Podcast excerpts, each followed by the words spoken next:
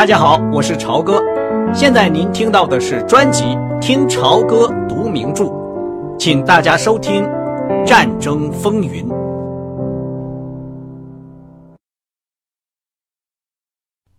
希特勒真是个了不起的人，托莱佛说着，放正了两个胳膊肘，用一只修饰的很干净的手托住下巴颏，另一只手随随便便的耷拉着，脸上容光焕发。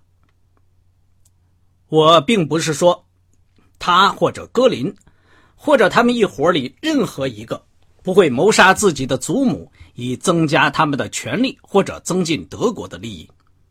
可这就是今日欧洲的政治。我们美国人实在太天真了，苏联是欧洲必须面临的巨大现实。帕格，那些斯拉夫人正在东方兴风作浪。我们美国人是很难理解那种感情的，可是对他们来说，却是政治的磐石。共产国际可不是在那儿打麻将。你知道，那些布尔什维克人马上就要出来统治欧洲，不管是用诡计，或者用武力，或者是二者并用。可是希特勒不让他们那么做，这就是问题的核心。德国人搞政治的方式。跟我们不一样，比如说对付犹太人的手段。不过这仅仅是一种过渡现象。再说，这也不关你我的事情。要记住这一点。你的工作就是搜集军事情报，你可以从这些人身上弄到一大堆情报。他们对自己的成就感到非常的自豪，也喜欢向人夸耀。我的意思是说，他们会给你真实的情报。帕格又去调马提尼酒，罗达就提出几个有关犹太人的问题。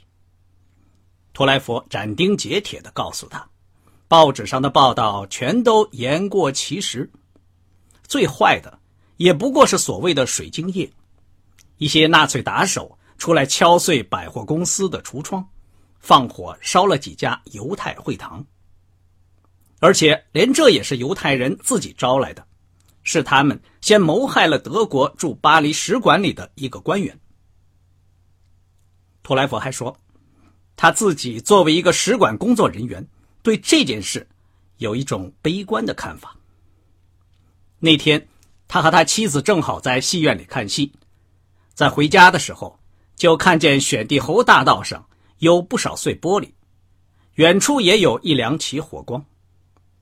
可是，根据《时代周刊》的报道。好像整个德国都在燃烧，犹太人都在遭到集体屠杀。不少新闻报道都互相矛盾。不过据他所知，没有一个人在肉体上真正受到伤害。为了抚恤那个死去的使馆人员，罚了他们一大笔钱，大约有十亿马克。希特勒是相信要用烈药的。至于总统下令召回我们的大使，我看是一种多余的姿态，完全多余。托莱佛说：“这只会使犹太人的处境更糟，同时也完全打乱了我们使馆的工作。在这里，在华盛顿，简直没有一点点关于德国的常识。”这个本来坐得笔直的人，又喝了两杯马提尼之后。腰也弯了，话也多了。他滔滔不绝地谈起海军内幕情况，回忆起各种酒会、各个周末，还有几次打猎旅行等等。他回想起有一次在国家社会党集会之后，怎样和一些德国空军军官喝了个通宵，到天亮时，大家都要喝土豆汤解酒。他还回想起自己怎样跟一些著名的演员和政界人士交朋友。他笑嘻嘻地说：“只要你不打错牌，五官工作是非常有趣的，也可以生活的非常有意思。再说，搞这些玩意本来就是你的工作，这可以方便你搜集情报。这简直是梦想中的工作。一个人既然进了海军。”就有权在海军里得到最多的东西。这个人坐在最前排，看着历史一幕幕的上演，同时也获得了最大的享受。我跟你说，Pack，你会喜欢这个工作的。这是目前欧洲最有趣味的职务。纳粹里面却是鱼龙混杂，有些人很能干，但我跟你说句知心话，有些人也相当的粗俗。一般职业军人都有点看不起他们。可是我们觉得我们自己的政界人士又怎么样？希特勒现在掌着大权，在这一点上已经没有必要再争论了。他的确是个大人物，我一点不骗你。因此。就不要再谈论这个话题了，那样你的日子就可以过得更好，因为的的确确，没有比德国人更好客的了。从某种意义上说，他们还很像我们美国人。你知道，比法国人甚至比英国人更像我们美国人。他们见了一个美国海军军官，恨不得把自己的心都掏出来。他看看帕格。又看看罗达，脸上露出一个奇怪的笑容，带点忧伤，也略有点沮丧。特别是一个像你这样的人，不等你到那儿，他们早就把你了解的一清二楚了。也许我问的太直率了，要是这样，请告诉我。不过，像你这样一个热衷于搞枪搞炮的人，怎么忽然干起这种工作来了？怪我把脖子伸得太长了，帕格抱怨似的说：“你知道我在军械局的时候曾经研究过磁石鱼雷雷管。我当然知道，你不是还获得了奖状吗？是的，此后我就一直注意鱼雷的发展。我在作战计划处的一部分工作就是注意有关武器和装备的最新情报。日本人正在制造一些很有威力的鱼雷，吉普。”一天晚上，我拿出自己的旧计算尺来计算了一下数字，发现我们的军舰设备已经落伍到安全水平之下。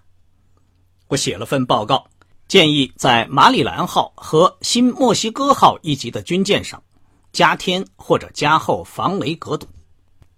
今天，海军作战部长把我叫到了他的办公室，我的报告成了一个烫手的土豆。舰船局和军械局彼此指责，备忘录满天飞。防雷隔堵已决定加添或加厚。结果老天爷怕个，你又给自己弄到了一张奖状，干得太漂亮了。托莱佛炯炯有神的蓝眼睛闪出光芒，他舔了舔自己的嘴唇。我给自己弄到了一个去柏林的命令，维克多·亨利说。除非我能提出足够的理由不服从这个命令，海军作战部长说：“白宫已经断定这个职位在目前极为重要。”不错，帕格，一点都不错。是啊，也许是不错，可是有利必有弊。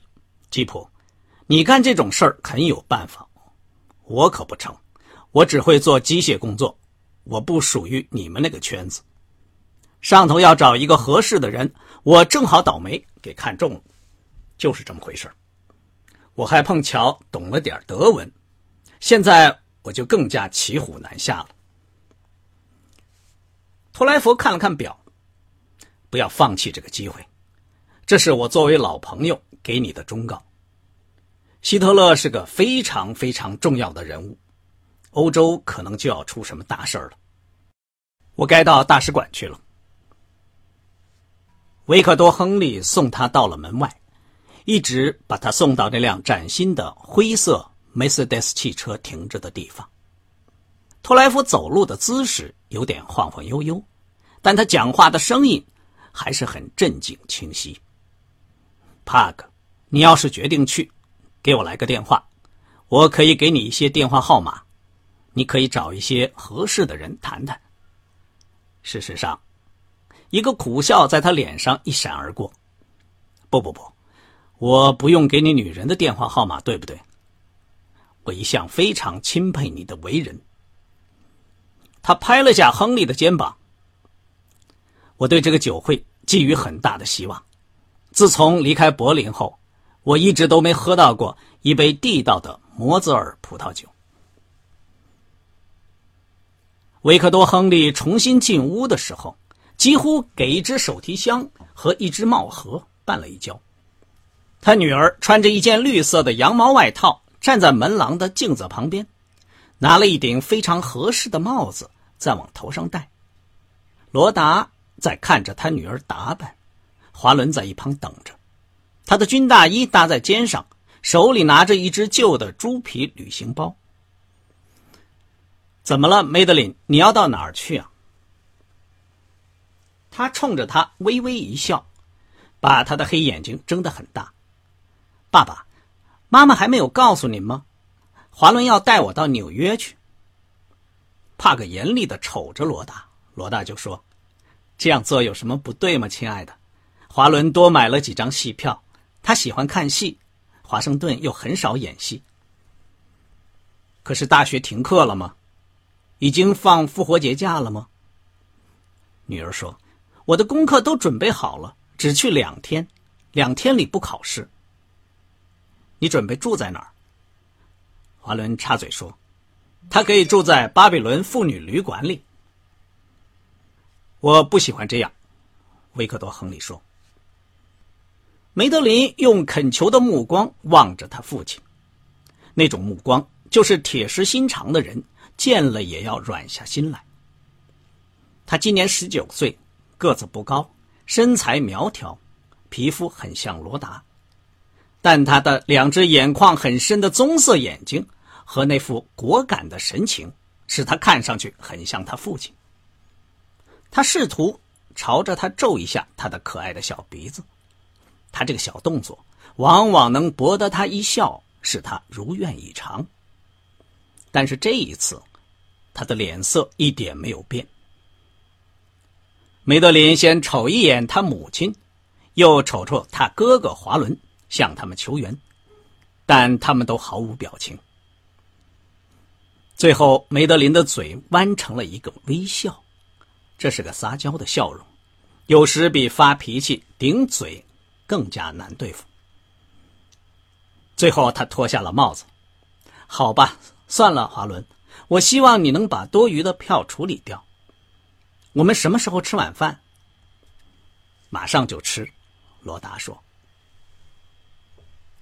华伦穿上军大衣，拿起旅行包。爸爸，顺便告诉你一声，我记得我跟您说过，约莫在两个月前，我们副舰长曾提出要进行飞行训练。我递交了一份申请书，不过想凑凑热闹。我今天看见希特在海军人事局溜达，看来我们俩都有希望录取。飞行训练，罗达显得很不高兴。你是说你要当航空母舰的飞行员了？你就这么决定了，也不跟你父亲商量商量？怎么了，妈妈？这也不过就是一种混资格的办法。我认为这样做是很有意义的。您说呢，爸爸？亨利中校说：“一点不错，海军的未来就是属于这帮穿褐色皮鞋的。”这个我倒不知道。可彭萨科拉这地方一定很有意思，只要我不在头一个星期就出丑。我星期五回来。对不起，梅德林。梅德林说：“谢谢你的好意，祝你玩的痛快。”华伦吻了一下他的母亲，就离开了。刚才您听到的是《听潮歌读名著：战争风云》。谢谢您的收听，我们下次节目再见。